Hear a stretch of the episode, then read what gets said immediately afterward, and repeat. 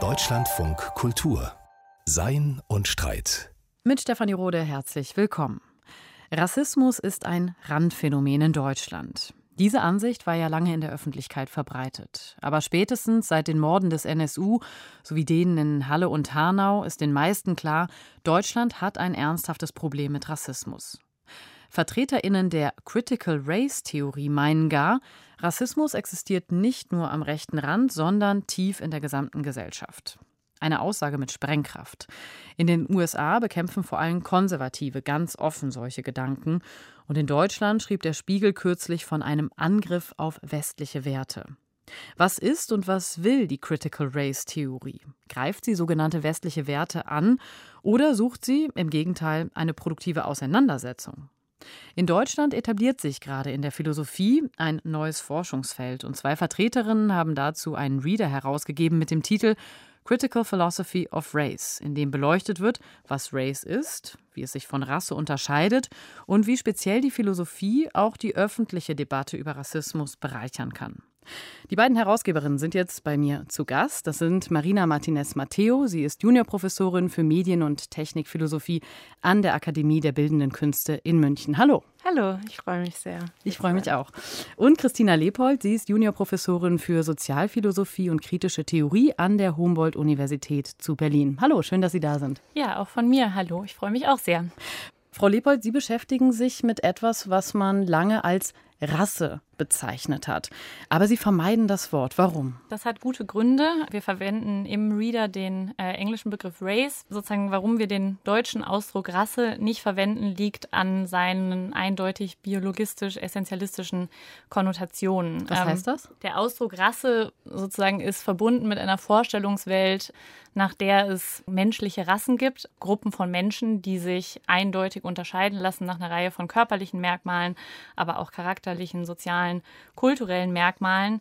Rassen in diesem Sinn gibt es nicht. Deshalb verwenden wir auch den deutschen Rassebegriff nicht. Trotzdem kann man ja sagen, es ist irreführend, Race einfach aus dem amerikanischen Kontext, wo ja auch ganz andere politische Auseinandersetzungen stattgefunden haben aufgrund der Geschichte, wenn man den unübersetzt ins Deutsche übersetzt, oder?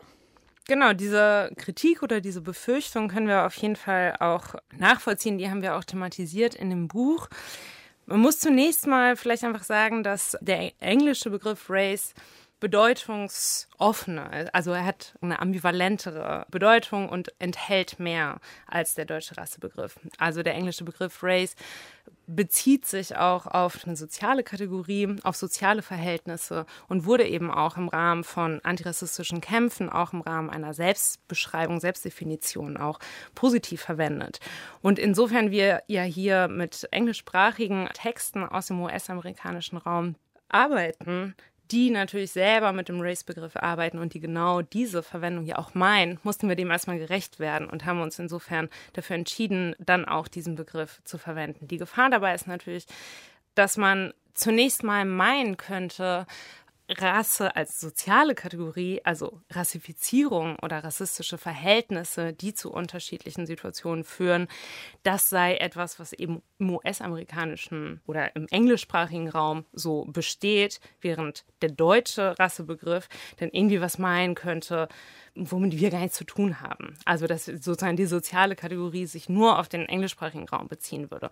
Und das ist natürlich eine Gefahr. Und insofern gibt es ja auch jetzt Positionen, die sagen, ähm, man muss auch den Rassebegriff umdeuten. Man muss da auch eine Aneignung ermöglichen, die dann auch dazu beitragen könnte, diesen Begriff auch sozusagen positiv mitzuverwenden. Halten Sie das für sinnvoll und praktikabel, also dass wir jetzt wieder von Rasse sprechen, aber quasi in einer anderen Form?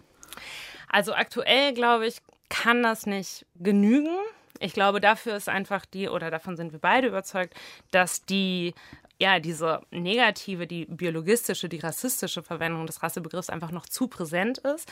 Aber ich verstehe das als ein politisches Projekt und ich verstehe auch die Diskussion darum, dass es sozusagen womöglich nicht ausreicht, einfach nur auf den englischen Begriff zu verweisen. Und man muss sich natürlich auch überlegen, überhaupt, dass eine unambivalente Verwendung von Race oder Rasse nicht so einfach ist. Dass man natürlich auch Gefahr läuft, wenn man die soziale Wirksamkeit von Rassismus beschreiben will mit solchen Kategorien wie Race und Rasse, dass man darin dann immer auch Gefahr läuft, das zu reproduzieren, was man eigentlich damit in Frage stellen will.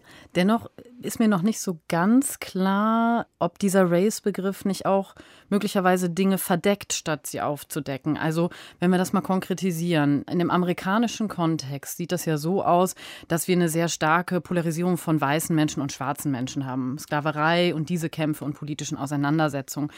In Deutschland haben wir ja auch andere Rassismuslinien stärker. Ich denke ans antislawische, antimuslimische beispielsweise. Solche Dinge, werden die nicht verdeckt, wenn man so stark mit dem amerikanischen Race spricht? Also das ist erstmal eine total richtige Beobachtung, dass die Diskussion in den USA sich vor allem um antischwarzen Rassismus äh, dreht. Nicht nur, aber das ist sozusagen sehr prominent, natürlich auch aufgrund der Geschichte in den USA. Und das ist sozusagen eine der Schwierigkeiten, die damit einhergeht, diese Diskussion aus dem vornehmlich US-amerikanischen Raum jetzt nach Deutschland zu bringen und zu sagen, hier, das sind wichtige Ressourcen, mit denen können wir auch hier darüber nachdenken, dann stellt sich natürlich genau das Problem, so wie können wir das jetzt anpassen an den deutschen Kontext, in dem, wie Sie völlig zu Recht sagen, andere Rassismen auch aufgrund der Historie irgendwie eine, auch sozusagen eine andere Rolle spielen. Sie hatten jetzt ja schon einige wichtige Beispiele genannt. Und das ist sozusagen eine Sache, die wir auch in der Einleitung thematisieren, wo wir auch alle dazu einladen wollen, darüber jetzt gemeinsam nachzudenken. Wir sehen diese Gefahr, aber das heißt nicht, dass diese Ressourcen nicht trotzdem wichtig wären. Jetzt haben wir über den Begriff von Race gesprochen und warum der in bestimmten Kontexten sinnvoller ist als der alte, in Anführungsstrichen, Rassebegriff. Dennoch ist ja damit die Frage noch nicht beantwortet, gibt es Race überhaupt? Also in der Critical Race Forschung gibt es ja durchaus eine Position, die sagt, nein, von Race oder auch in Anführungsstrichen Rasse zu sprechen, ist ähnlich sinnvoll wie von Hexen oder Geistern zu sprechen. Also das ist nicht real, nicht greifbar in einem materiellen, biologischen Sinn und deshalb sollte man das nicht tun. Was halten Sie davon? In der Debatte gibt es ähm, so grob drei Positionen. Sally Hesslänger hat es in einem Text, den wir auch im Reader aufgenommen haben, sehr hilfreich unterschieden. Die erste Position ist der sogenannte Elimination Humanitarismus. Der wird unter anderem von Kwame Anthony Appiah vertreten. Und der sagt eben, naja, weil es keine Rassen gibt in diesem Sinn, den wir traditionell damit verbinden. Also es gibt nicht diese menschlichen Gruppen mit diesen körperlichen Eigenschaften, denen gleichzeitig noch ein ganzes Set von kulturellen, psychologischen etc. Eigenschaften entspricht. Weil es das nicht gibt und weil es zudem historisch und bis heute eine sehr problematische und auch gefährliche Vorstellung ist, sollten wir einfach ganz aufhören, von Rassen zu sprechen oder von Race zu sprechen. Das ist sozusagen eine Position. Es gibt aber sozusagen eine andere Position, die wahrscheinlich sowas wie die, die große Mehrheit der AutorInnen in dem Feld vertreten. Das ist der sogenannte Konstruktivismus der sagt so, ja, ja, also was die Eliminatavisten äh, sagen, das ist richtig. Es gibt keine Rassen, aber trotzdem brauchen wir einen Begriff, um über die historische und aktuelle Realität zu sprechen. Es ist eben so, dass in der sozialen Wirklichkeit immer wieder aufgrund äh, der Hautfarbe zum Beispiel Menschen unterschiedlich behandelt wurden. Und das hat sozusagen sehr dramatische Konsequenzen gehabt und hat es bis heute. Und wir brauchen irgendwie einen Begriff, um das sichtbar zu machen. Und dafür schlagen wir, sozusagen sagen die KonstruktivistInnen vor, wir verwenden dafür den englischen Begriff Race. Es gibt dann noch eine dritte Position, das ist eher eine randständige Position, die aber auch durchaus wichtig ist. Das ist der sogenannte Naturalismus, der im Prinzip sozusagen die Auffassung der beiden anderen teilt. Also auch der Naturalismus glaubt, dass es keine Menschenrassen gibt und der Naturalismus glaubt auch, dass es historisch und bis heute sozusagen irgendwie äh, rassistische Diskriminierung gibt. Aber der Naturalismus sagt eben sozusagen oder stellt zumindest die Frage, ob es nicht doch in einem minimalen Sinn sowas gibt wie natürliche Eigenschaften. Zum Beispiel, wenn wir von der Hautfarbe sprechen, dann ist das ja irgendwie eine physische, natürliche irgendwie Eigenschaft in einem minimalen Sinn.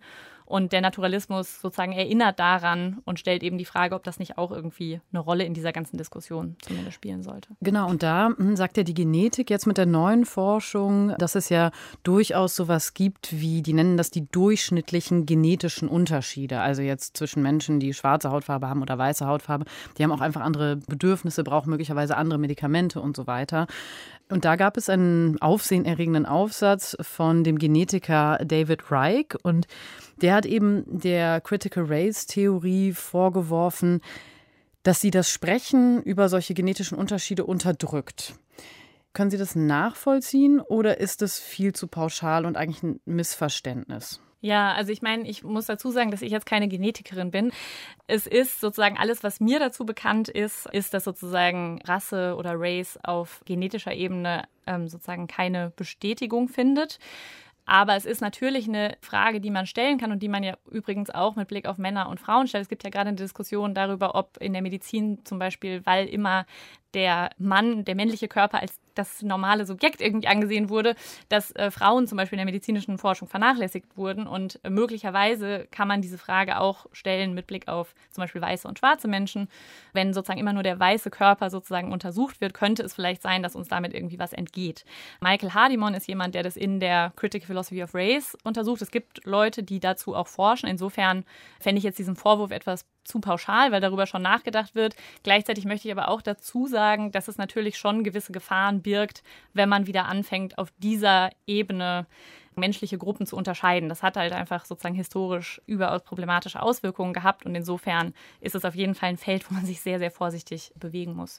Frau Martinez Matteo, was antworten Sie eigentlich Menschen, die sagen, dieses Sprechen und diese Ideen des Critical Race Ansatzes, die sind kontraproduktiv weil wenn man Race so betont, dann verfestigen sich bestimmte Unterschiede. Durch diese Betonung, dass jemand anders ist als jemand anders, werden Menschen noch mehr unterschieden statt gleich behandelt. Das gibt es ja tatsächlich und das wird ja auch in diesem Kontext der Medikamentenforschung gemacht, zu sagen, wir dürfen das gar nicht so doll betonen, sonst wird diese Unterscheidung noch viel stärker, als sie ohnehin schon ist. Genau, das ist natürlich auch eine grundlegende Ambivalenz in dieser ganzen Diskussion oder überhaupt im Reden über Rassismus, dass wir ja aus einer antirassistischen Position heraus ja sagen würden, diese Annahme, dass es unterschiedliche Gruppen gibt, ist Teil des Problems. Gleichzeitig müssen wir aber, um dem gerecht zu werden, dass diese Annahme, dass es unterschiedliche Gruppen gibt, sozial und politisch wirksam ist, müssen wir auf diese Unterschiede beharren, müssen wir feststellen, dass man unterschiedliche Lebenserwartungen hat, dass man unterschiedliche Erfahrungen macht, dass man unterschiedliche Zugangsbedingungen hat, auch zu Institutionen und zu Positionen.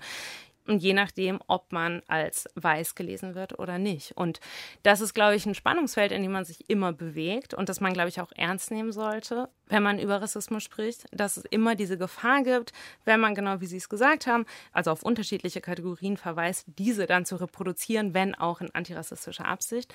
Trotzdem ist eben die zentrale Position auch der allermeisten Autorinnen in der Critical Philosophy of Race, dass es eben total wichtig ist, auf diese Unterschiede hinzuweisen. Vielleicht auch gerade deshalb, weil Rassismus in vielen Fällen gar nicht so funktioniert, dass gesagt wird, Leute werden aktiv und explizit abgewertet, sondern dass Rassismus in vielen Fällen eben genauso funktioniert, dass es eine Annahme von Gleichheit gibt, dass es eine Annahme über gleiche Möglichkeiten für alle gibt, unter der dann unterschiedliche Zugangsbedingungen dann verschleiert werden. Und darauf hinzuweisen, diese Differenz festzustellen und stark zu machen, das ist, glaube ich, einfach sehr wichtig auch für die Diskussion.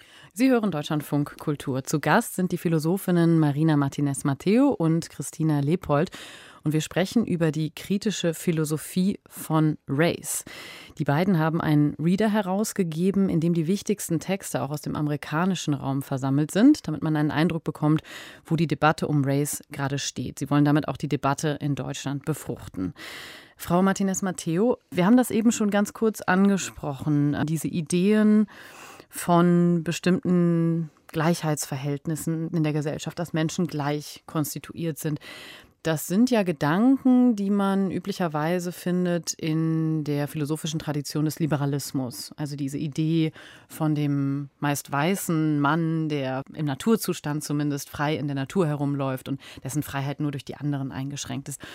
Ist diese Form des Denkens über Menschen, also diese Idee von einem Individuum, das frei ist und gleich ist wie die anderen, ist die strukturell blind dafür, dass Menschen ausgeschlossen und abgewertet werden? Gibt es da so eine Race-Blindheit in philosophischen Denkrichtungen? Genau diesen Vorwurf am Liberalismus gibt es auf jeden Fall in der philosophischen Diskussion, also in der Critical Philosophy of Race.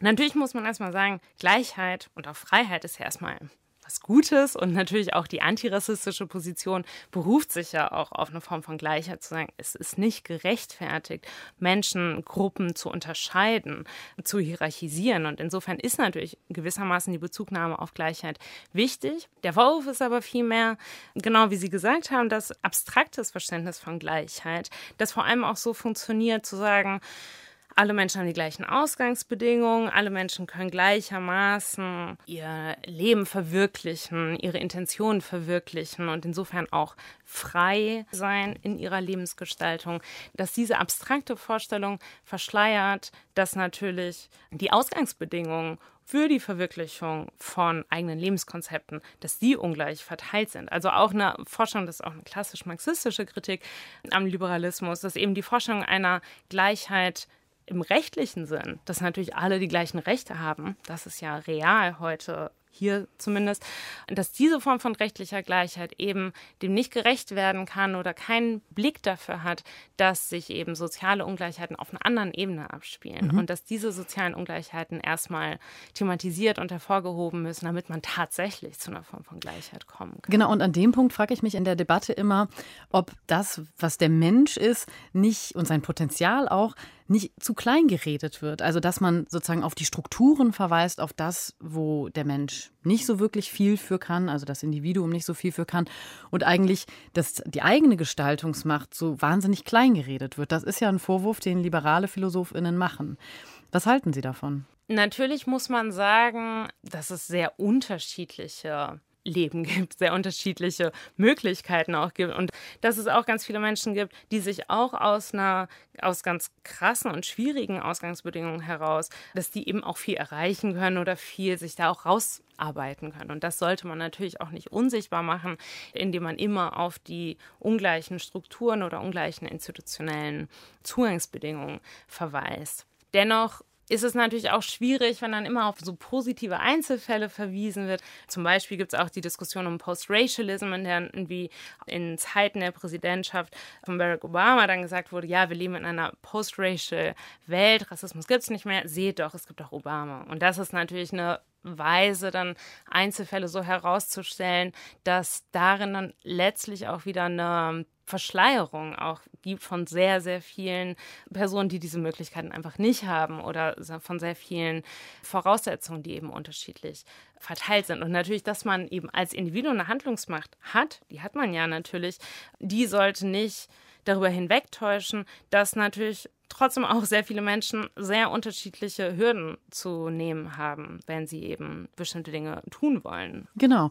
Frau Lebold, allerdings gibt es ja den, den Vorwurf an die Critical Race Theory oder auch die Philosophie, zu sagen, diese Grundannahme, dass eben diese Strukturen wirksam sind, dass das eigentlich ein Glaubenssatz ist. Also, dass das gar nicht mehr hinterfragt wird und dass das auch nicht dialektisch befragt wird. Also in einem Sinne von, man sieht die eine Seite, die andere Seite und versucht eine Synthese herzustellen oder merkt, dass diese beiden Dinge miteinander verschränkt sind, sondern dass das quasi gesetzt ist und das darf man nicht mehr in Frage stellen. Ist da nicht was dran? Ich muss sagen, dass ich irgendwie erstmal davon, glaube ich, relativ überrascht bin, weil ich erstmal sagen würde, dass man sozusagen so mit den Methoden der empirischen Sozialforschung eigentlich auch ganz gut zeigen kann, was es für Effekte gibt. Also sozusagen in den USA ist es sehr, sehr gut untersucht, wenn man sich zum Beispiel die Auswirkungen irgendwie der äh, Corona-Pandemie auf unterschiedliche Bevölkerungsgruppen anguckt, dass es einfach für Schwarze und auch Latinx-Personen einfach ähm, ein sehr viel größeres Risiko gab, sich zu infizieren. Insofern würde ich da erstmal sagen, das deutet doch erstmal stark darauf hin, dass es hier tatsächlich tatsächlich irgendwie einen Zusammenhang gibt, den wir ernst nehmen sollten. Das ist jetzt irgendwie kein Glaubenssatz, sondern ich glaube, das kann man eigentlich tatsächlich sozusagen wirklich mit empirischen Mitteln ganz gut erstmal untersuchen und nachweisen. Wie politisch darf denn eine kritische Theorie von Race sein? Also gibt es da einen Punkt, wo das in einen Aktivismus kippt, wenn man sich zum Beispiel auf die Fahnen schreibt, dass man für oder gegen etwas Bestimmtes kämpft, wenn wir jetzt von so Themen wie Gleichheit oder so sprechen? Dass ich für Antirassismus bin, das schreibe ich mir gerne auf die Fahnen und ich hoffe, dass sich das sehr, sehr viele andere Menschen auch auf die Fahnen schreiben. Und natürlich ist es richtig, dass die Critical Philosophy of Race, wie unter anderem ja auch die feministische Philosophie, politisch ist in dem Sinne, dass es darum geht, Rassismus zu thematisieren, sichtbar zu machen und damit natürlich auch zu seiner Überwindung beizutragen. Das ist natürlich politisch. Gleichzeitig ist es aber auch ein wissenschaftliches Projekt, eine wissenschaftliche Diskussion, die eine sehr reichhaltige Diskussion ist. Also jede, die den Reader kaufen und lesen wird, wird sehen, allein schon ähm, die Positionen, die wir da in dem Reader abbilden, sind sehr unterschiedliche Positionen, sehr unterschiedliche Zugriffe. Hier wird auch sehr kontrovers irgendwie diskutiert. Und äh, genau, ich würde mich freuen, wenn das auch tatsächlich in der Diskussion ein bisschen mehr zur Kenntnis genommen würde. Aber da frage ich mich, äh, warum braucht man dann eine kritische Philosophie? Of Race. Also man hat ja schon so viele Forschungsgebiete. Man hat die Rechtswissenschaft, Migrations-, Antisemitismus, Forschung, Geschlechterforschung, postkoloniale Theorie. Was ist das spezifisch Philosophische daran? Vor allen Dingen, wenn Sie sagen, dass da ein aktivistischer sozusagen Anteil ist.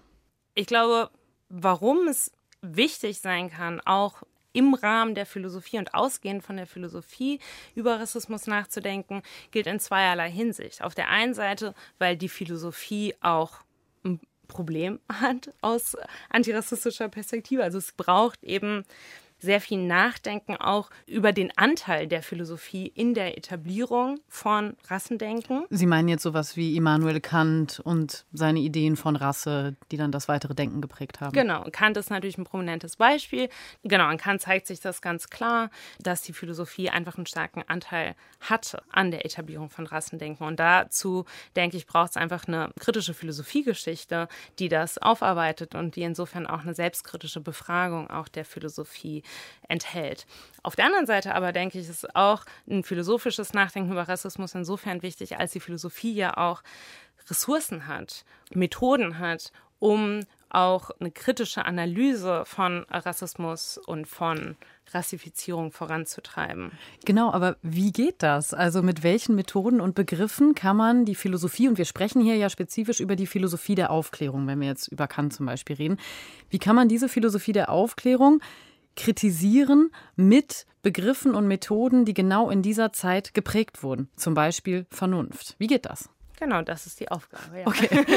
also das ist eben genau die Ambivalenz, mit der man eben zurechtkommen muss und was auch, denke ich, dieses Feld so interessant macht. Dass es eben nicht einfach einen Angriff auf westliche Werte gibt, sondern einfach eine Aufklärungskritik oder eben eine kritische Philosophiegeschichte, die gleichzeitig auch anerkennt, dass die Philosophie auch etwas ist, womit wir arbeiten können in einer selbstkritischen Befragung. Genau solche Bezugnahmen auf Vernunft oder eben auch Gleichheit oder auch Gerechtigkeit, das sind alles philosophische Begriffe, mit denen man vielleicht vorsichtig hantieren sollte, weil sie eben auch interne Ausschlüsse oder interne Problematiken enthalten, die uns aber auch total weiterhelfen, um eben ein antirassistisches Denken voranzutreiben. Wie kann man denn jetzt so komplexe theoretische Überlegungen oder auch Erkenntnisse, also wir haben jetzt auch vorhin darüber gesprochen, dass Race gar nicht biologisch existieren muss, um tatsächlich zu wirken und Leute zu benachteiligen.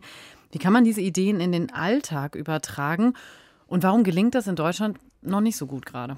Ähm, in den ähm, USA scheint das besser zu funktionieren. Also ja. da scheint auch diese Verbindung von Theorie und Praxis, also dass die Philosophie mhm. auch wirkt auf den Alltag, besser zu funktionieren. Hier ist das nicht der Fall. Ja, mein Eindruck ist, dass wir in Deutschland teilweise irgendwie noch eine komische Vorstellung davon haben, was Rassismus ist. Wir denken manchmal, dass wir Rassismus hinter uns gelassen haben mit dem Nationalsozialismus oder wir denken auch, dass ähm, Rassismus nur im Kontext von Rechtsextremismus auftritt.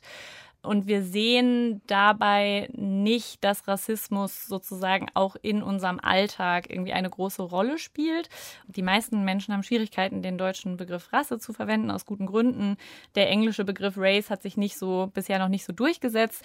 Und so kann natürlich auch der Eindruck aufkommen, Race ist etwas, was es nur in den USA gibt oder nur im englischsprachigen Raum, aber nicht in Deutschland. Also ich glaube sozusagen zum Teil liegt es tatsächlich daran, dass uns die Begrifflichkeiten fehlen, um das adäquat zu thematisieren. Gleichzeitig möchte ich aber auch sagen, dass Rassismus natürlich in der Bundesrepublik auch seit sehr, sehr langer Zeit von aktivistischen Gruppen thematisiert wird. Also ich glaube, es mangelt auch nicht unbedingt an einer Politisierung des Themas. Ich glaube, dass es hier auch teilweise durchaus auch praktische Widerstände irgendwie gibt. Sind das, sind das praktische Widerstände oder sind das unbewusste Widerstände? Also mhm. Also ich, ich denke jetzt gerade an Charles Mills, der eben von so etwas wie einem weißen Nichtwissen spricht, ne? Also ist da nicht auch sowas in Deutschland zu sehen, dass wir so tun, als würden wir Dinge einfach nicht wissen und nicht verstehen, dass da jetzt gerade Rassismus am Werk ist?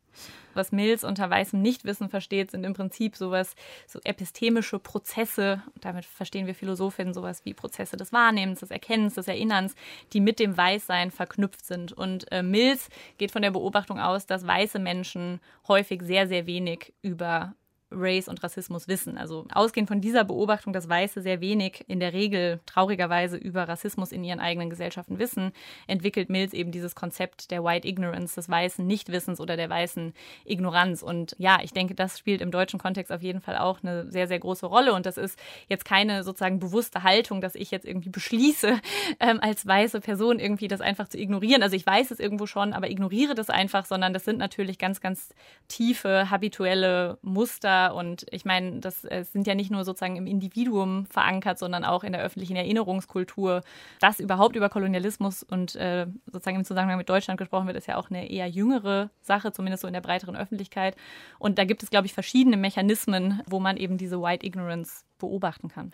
Das muss man, ja, glaube ich, auch nochmal sich vor Augen führen, dass es in der deutschsprachigen Philosophie einfach noch nicht so viel Nachdenken über Rassismus gibt, dass es eher auch da Widerstände gibt, äh, tatsächlich das als ein philosophisch ernstzunehmendes und wichtiges Thema auch zu berücksichtigen. Das hängt dann auch, denke ich, wiederum damit zusammen, dass es auch, was die Philosophie als Institution und als akademische Disziplin angeht, ganz starke äh, und sichtbare institutionelle Ausschlüsse gibt. Ähm, viele Perspektiven und viele Erfahrungen, die Menschen machen, in die Philosophie keinen Eingang finden, weil sie keinen Platz haben mhm. im institutionellen Ort der, zum der Philosophie. Zum Abschluss würde ich dann noch gerne wissen, was kann man denn tun, um sowas wie dieses weiße Nichtwissen zu reduzieren? Zunächst mal denke ich, braucht es eben auch eine Perspektive, also eine antirassistische Perspektive auf die Institution der Wissensproduktion, dass wir eben tatsächlich über institutionelle Ausschlüsse nachdenken, dass darüber nachgedacht werden müsste, wie kann zum Beispiel die Philosophie, aber natürlich nicht nur die Philosophie, sondern die Universität vielleicht überhaupt auch offener, inklusiver, zugänglicher funktionieren. Zusätzlich gibt es dann natürlich noch die individuelle, praktische Alltagsebene. Und da, ja, ist, denke ich, sehr viel Dialog äh, notwendig, sehr viel Zuhören notwendig, auch eine kritische Selbstbefragung, auch eine Nachdenken über die eigenen Selbstverständlichkeiten und die Handlungsmuster, mit denen man sich so als weiße Person im Leben bewegt und tatsächlich auch einfach die Stimmen von betroffenen Personen, von schwarzen, migrantisierten, rassifizierten Personen auch ernst zu nehmen und anzuhören. Marina Martinez Matteo und Christina Lebold, ich danke Ihnen sehr für diese Ausführung. Vielen Dank. Ja, danke auch von unserer Seite. Vielen Dank. Dankeschön. Und wer tiefer in die Materie einsteigen möchte, das Buch heißt Critical Philosophy of Race, ein Reader und ist im Surkamp Verlag erschienen. Die neue Ampel will etwas wagen, und zwar mehr Fortschritt. Viele junge Menschen scheinen ihr das abzunehmen. 64 Prozent erwarten, dass die Ampelkoalition ihr Versprechen einhalten wird. So hat es eine Teengeist-Umfrage der Kommunikationsagentur Fischer-Appelt herausgefunden. Was aber bedeutet das genau, Fortschritt wagen? Darüber hat sich Pauline Pieper Gedanken gemacht. Zumindest bei der jungen Generation ist die neue Ampelkoalition bereits beliebt. Der Mindestlohn soll erhöht, die erneuerbaren Energien ausgebaut werden. Vorhaben wie diese sind anscheinend gut angekommen. Einer Umfrage zufolge glauben knapp zwei Drittel der 16- bis 24-Jährigen, dass es mit der neuen Regierung tatsächlich mehr Fortschritt geben wird. Und mehr Fortschritt wagen klingt gut. Nach Aufbruch, nach Neuanfang, nach einer besseren Zukunft. Ohne Frage, der Koalitionsvertrag enthält einige vielversprechende Forderungen. Die dahinterstehende Rede vom Fortschritt allerdings ist tückischer, als es auf den ersten Blick scheinen mag. Die Vorstellung eines linearen Fortschreitens der Geschichte ist ein zentrales Narrativ der westlichen Moderne. Von Kant über Hegel bis zu Marx wurde davon ausgegangen, dass die Geschichte einen zielgerichteten, aufsteigenden Verlauf nimmt. Grundlegend ist die Idee einer sich im Laufe der Geschichte immer weiter entfaltenden Vernunft. Auch vereinzelte Rückschritte bekommen einen Sinn, wenn die Geschichte im Großen und Ganzen als Fortschrittsprozess begriffen wird. Aber lässt sich an einem solchen Fortschrittsnarrativ heute noch festhalten? Die unzähligen Gräueltaten der Geschichte rufen daran ebenso große Zweifel hervor wie unsere krisengebeutelte Gegenwart. Schon Adorno gab zu bedenken, dass im Angesicht der Verbrechen des Nationalsozialismus von einem Fortschritt oder gar Sinn in der Geschichte nicht mehr die Rede sein könne. Und auch heutzutage erweckt die Klimakatastrophe eher den Eindruck des nahenden Weltuntergangs als den einer glorreichen Zukunft. Aber nicht nur das. Das Fortschrittsnarrativ entpuppt sich bei näherem Hinsehen sogar als Teil der gegenwärtigen Probleme. Denn im Namen des technologischen Fortschritts sind die natürlichen Ressourcen so stark ausgebeutet worden, dass die Menschheit ihre eigenen Lebensgrundlagen zu verlieren droht. Unbegrenzte Wachstumsdynamik hat die Beherrschung der Natur in eine Beherrschung der Menschen durch die Natur umschlagen lassen. Erinnert sei an die Flutkatastrophe und Waldbrände in diesem Sommer. Aber nicht nur diese technologische Seite des Fortschritts ist problematisch. Im Namen eines moralischen Fortschritts unterwarfen Europäer ganze Kontinente und zerstörten Kulturen. Ideologisch gerechtfertigt wurde das mit der vermeintlichen Überlegenheit gegenüber den rückständigen anderen, die es zu zivilisieren galt. Noch heute zeugt die globale Ungleichheit von dieser verhängnisvollen Kolonialgeschichte. Wenn die Ampelkoalition ein Mehr an Fortschritt proklamiert, dann stellt sie sich in eine Kontinuität mit der Vergangenheit. Sie scheint sich damit als nächste Stufe eines Fortschrittsprozesses zu präsentieren. Vor dem Hintergrund seines bitteren Erbes sollte das Fortschrittsnarrativ aber vielmehr selbst hinterfragt werden. Ob die Ampelkoalition dazu bereit ist, ist allerdings sehr zweifelhaft. Wenn wirtschaftliches Wachstum und technologische Entwicklung vorrangige Mittel zur Bekämpfung des Klimawandels sind und globale Ungleichheiten etwa bei der Verteilung der Impfstoffe aufrechterhalten werden, dann stellt sich die Frage, ob der vielbeschworene Aufbruch nicht eigentlich ein Weiter so ist. Eine wahrhaft fortschrittliche Politik müsste die Idee eines Fortschritts aufgeben, die unsere gegenwärtigen Probleme erst mit verursacht hat. So ist auch Adornos Urteil zu verstehen, Fortschritt ereigne sich dort, wo er endet. Erst eine Politik, die mit dem bisherigen Fortschrittsnarrativ bricht, hätte die Hoffnung der jungen Generation tatsächlich verdient. Pauline Pieper war das über den Slogan der Ampelkoalition Mehr Fortschritt wagen. Adventskalender. Ich heiße René Agiga, ich leite das Ressort Literatur beim Deutschlandradio und zu Weihnachten verschenke ich ein Buch namens die Erfindung der Hausfrau von Evke Rulfes. Das Buch erzählt die Geschichte einer Entwertung. So heißt der Untertitel. Und mit der Entwertung ist eben die der Frau gemeint. Die zentrale Botschaft steckt im Wort Erfindung. Die Hausfrau gibt es nämlich nicht schon immer. Sie ist weder Natur noch Gott gegeben, sondern von Menschen, vor allem von Männern, gemacht. Und zwar seit dem Ende des 18. Jahrhunderts. Evke Rulfes, die Autorin, Kulturwissenschaftlerin, hat Unmengen von Seiten aus historischen Haushaltsratgebern studiert. Auf dieser Grundlage erzählt sie, wie, grob gesagt, erst die Figur der Hausmutter dominierte, die dann von der Hausfrau als prägender Figur abgelöst wurde. Während die ländliche Hausmutter noch eine Art Betriebsleiterin war mit Personal, wird die bürgerliche Hausfrau im Laufe des langen 19. Jahrhunderts zur Dienerin am Mann. Konkrete Themen gibt es unzählige in diesem Buch. Sie erstrecken sich von Ratschlägen für Hygiene, Putzen, Einkaufen über Rezepte fürs Kochen und Backen bis zu Anweisungen fürs Gebären, Stillen, Kindererziehen. Die Haushaltsführung wird nach und nach ans Geschlecht gekoppelt, dem Manne zu Diensten. Es raubt einem den Atem, diese Erfindung der Hausfrau zu lesen, eine fundierte und zugleich geschmeidig geschriebene Kulturgeschichte. Atemraubend deshalb, weil einem in dieser Geschichte die eigene Welt noch begegnet. Zum Beispiel, wenn man von Dr. Oetkers Schulkochbuch liest, das 1910 zuerst erschien, in einer Welle von Büchern, die sich erstmals mit ihren Tipps ausdrücklich an Frauen wendete. Atemraubend auch deshalb, weil die Figur der Hausfrau natürlich nicht nur Frauen prägt. An dieser Erfindung hängen auch Männerbilder und Kindheiten. Die Erfindung der Hausfrau von Evke Ruhlfes. Ich schenke das Buch einer intelligenten, top organisierten, durchsetzungsfähigen, liebevollen Frau, die in einer Zeit geboren wurde, als die Bundesrepublik noch im Kleinkindalter war. Meiner Mutter.